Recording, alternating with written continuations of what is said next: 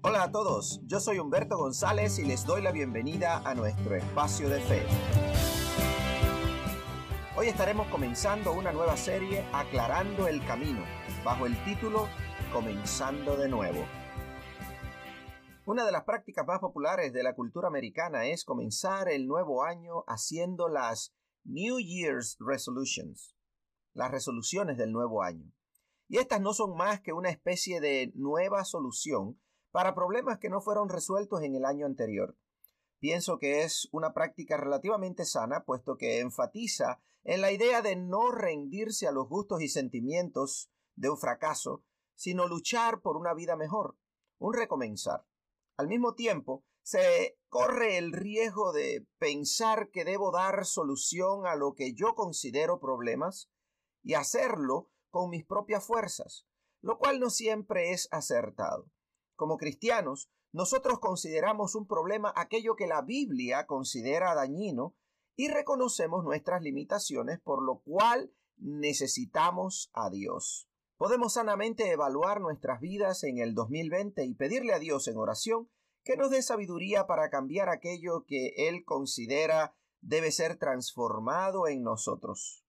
Estoy seguro que si somos honestos, nos daremos cuenta que hemos hecho muchas cosas que no convenían y nos faltaron por hacer muchas otras que debimos haber hecho.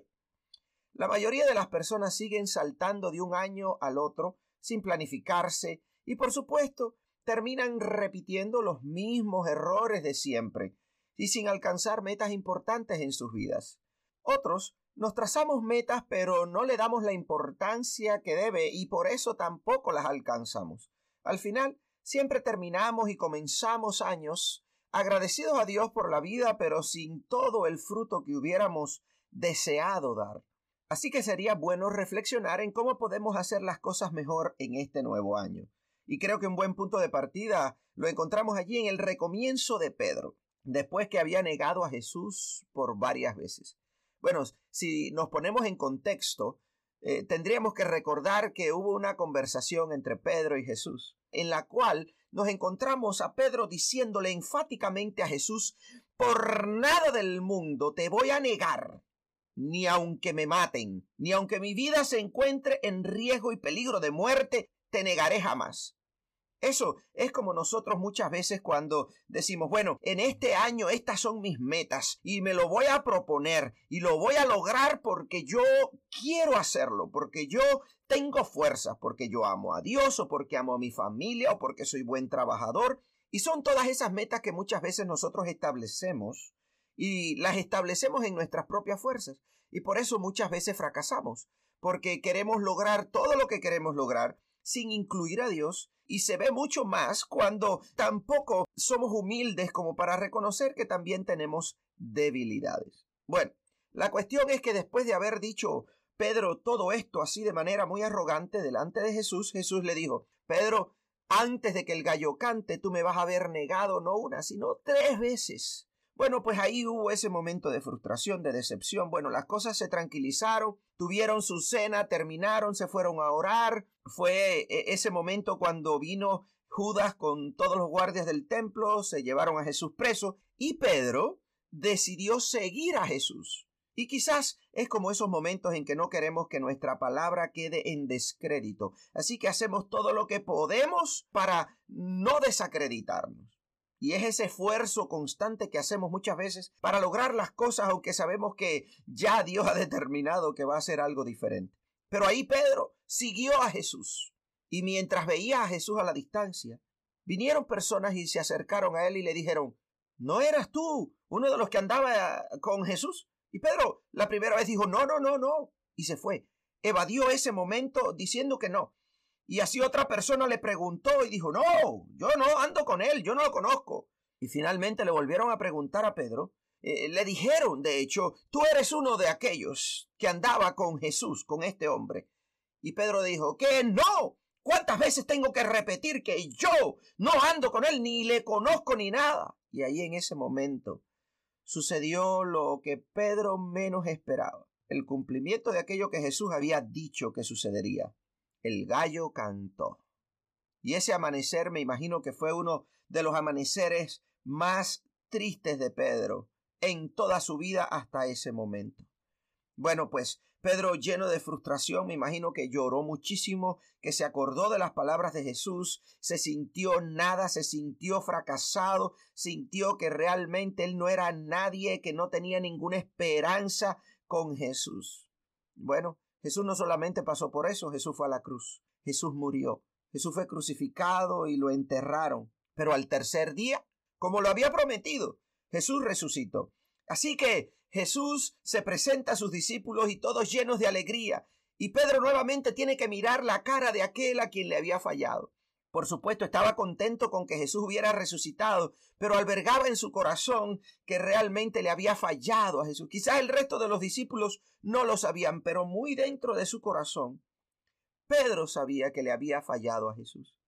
Así que quizás Pedro evadía la situación y decidió hacer planes nuevamente de qué es lo que iba a hacer con su vida. Y decidió que iba a regresar a aquello que conocía, aquello que él sabía. Y dijo, me voy a pescar. Y otros discípulos también dijeron, ok, nos vamos contigo. Se pasaron toda la noche pescando en una barca, ellos solos, sin Jesús que ya había resucitado, haciendo sus propios planes. Y el resultado, como de esperar, fue el mismo que tuvieron hace mucho tiempo atrás cuando andaban también sin Jesús y fracasó otra vez. Regresaban en la mañana temprano y no traían nada con ellos. Desde la orilla, cuando todavía estaban lejos, dice la Biblia como a unos cien metros, Jesús les dice, ¿pescaron algo? Y ellos le dijeron nada. Jesús los manda a tirar la red nuevamente y tiran la red y cuando ven la cantidad de peces que agarraron, Juan entonces se da cuenta es Jesús. Y Pedro se engancha una ropa cualquiera de las que traían allí, se tiran al agua y se acerca a Jesús. Me imagino que lo miraba a la cara con su rostro mojado y Pedro todavía con su corazón lleno de dolor. Cuando llegan allí Jesús les tenía un desayuno preparado. Ya no solo habían pescado bajo el consejo de Jesús, sino que ahora también ellos se encontraban con un desayuno, con, con alimento fresco y recién cocinado para que ellos pudieran comer. Y ese es Jesús, quien nos ve desde lo lejos en medio de nuestros fracasos, pero aún así nos busca y nos provee, está constantemente buscando restaurarnos. Y eso es lo que hace con Pedro. Y esa historia de restauración, es esa historia de un recomienzo de Pedro, la encontramos allí en Juan 21 del 15 al 17. Y dice así, Cuando terminaron de desayunar, Jesús le preguntó a Simón Pedro, Simón, hijo de Juan, ¿me amas más que estos? Miren la pregunta, ¿me amas más que estos?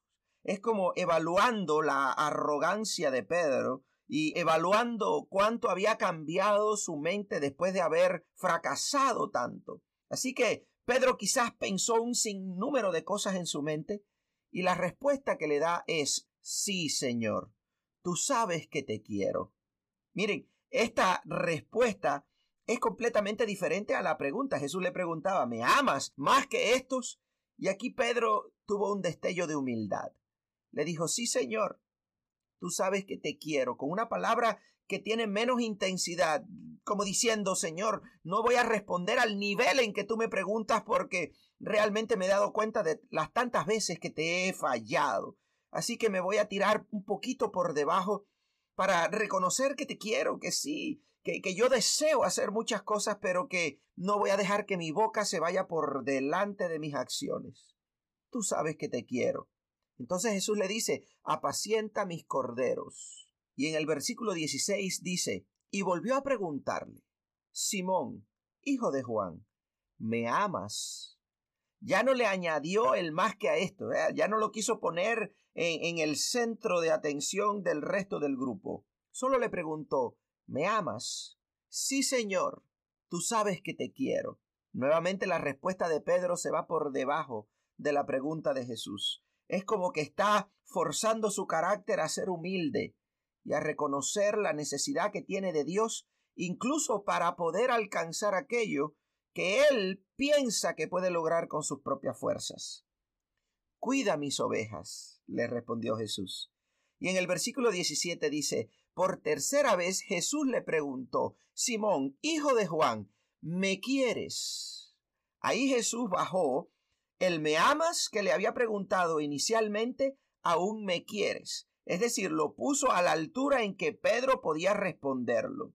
A Pedro le dolió que por tercera vez Jesús le hubiera preguntado, ¿me quieres? Así que le dijo, Señor, tú lo sabes todo, tú sabes que te quiero.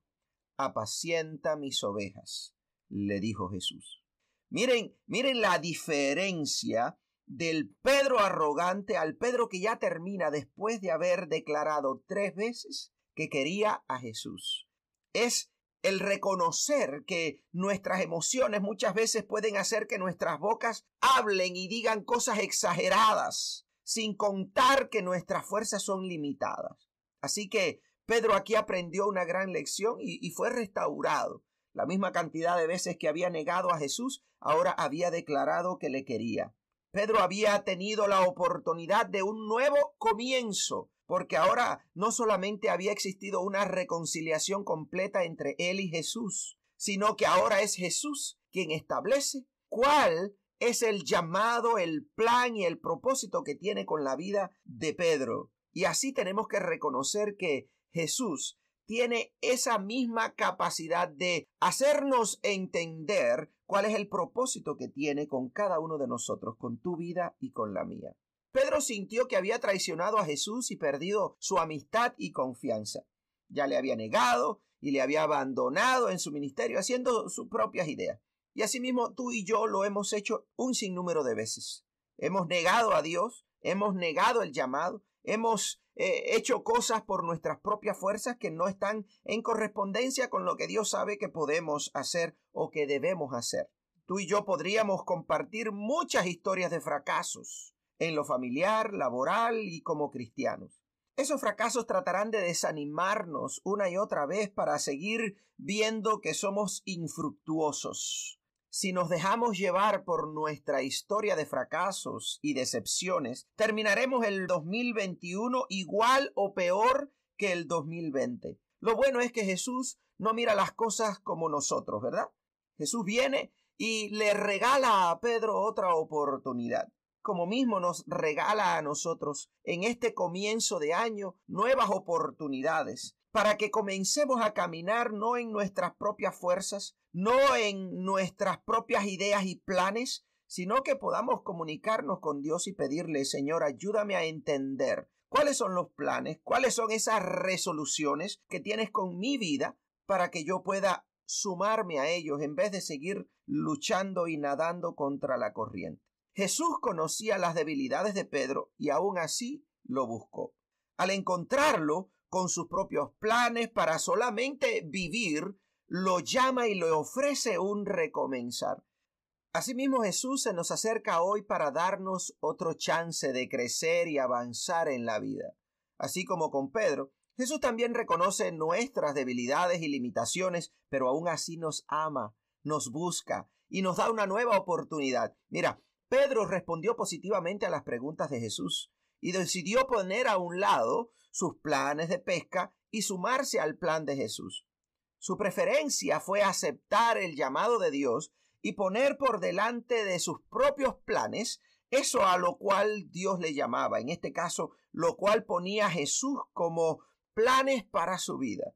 Si queremos un nuevo comienzo con Cristo, debemos comenzar por conocer y sumarnos a sus planes con nosotros. Pedro recibió de parte de Jesús ese plan cuando Jesús por tercera vez le decía, apacienta mis ovejas, ocúpate de guiar a la iglesia, ocúpate de ser un líder para aquellos que comienzan nuevos, para aquellos que vienen a conocerme. Quiero que tú, aquel que ha fracasado tanto, reconozca que si te sumas a mis planes contigo, entonces serás indestructible. Nos hemos preguntado qué es lo que Dios quiere hacer con nosotros en este 2021. Te la hago a ti personalmente. ¿Te has preguntado lo que Dios quiere hacer contigo en este año?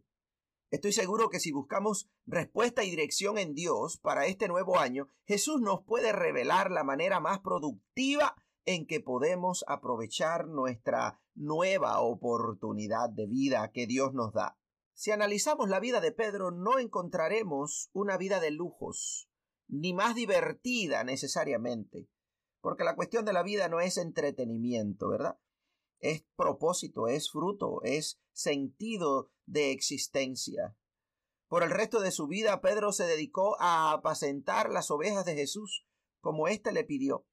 Sin embargo, lo que sembró sigue siendo fructífero aún hoy en día, hasta nuestros tiempos, en tu vida y en la mía. Asimismo, lo que tú y yo comenzamos este año puede tener un impacto en nuestras vidas, nuestra familia y la sociedad que dure por mucho más allá de nuestra existencia. Solo los planes de Dios revelados a tu vida podrán darle a este nuevo año un final productivo. Te invito a que te sumes a un tiempo intencional de oración y discernimiento, preguntándole a Jesús, Señor, ¿qué quieres que yo haga este año?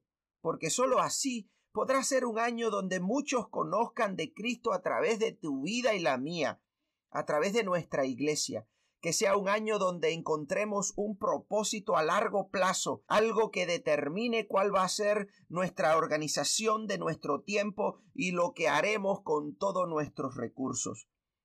Un año en que realmente podamos ver fruto abundante, que sea un año de crecimiento y de madurez. Y aún para nuestra iglesia sea un año de crecimiento en número y también de crecimiento espiritual, que podamos crecer en fe, compromiso y servicio con nuestro Dios. Así que ánimo, ánimo para todos ustedes. Todavía tenemos tiempo para hacer de este año un año que marque el resto de nuestras vidas para bien. Si lo hacemos en coordinación con Jesús a través de su Espíritu Santo que ya habita en nosotros, entonces será un año que al terminarlo podremos ver que realmente valió la pena, que tuvimos un impacto y que ese impacto continuará dando frutos. Así que espero que este año para su vida pueda dar abundante fruto. Le agradezco por haber compartido este tiempo conmigo y espero que haya sido edificado y que vuelva a conectarse en nuestro próximo episodio. Hasta entonces, Dios les bendiga mucho. Chao.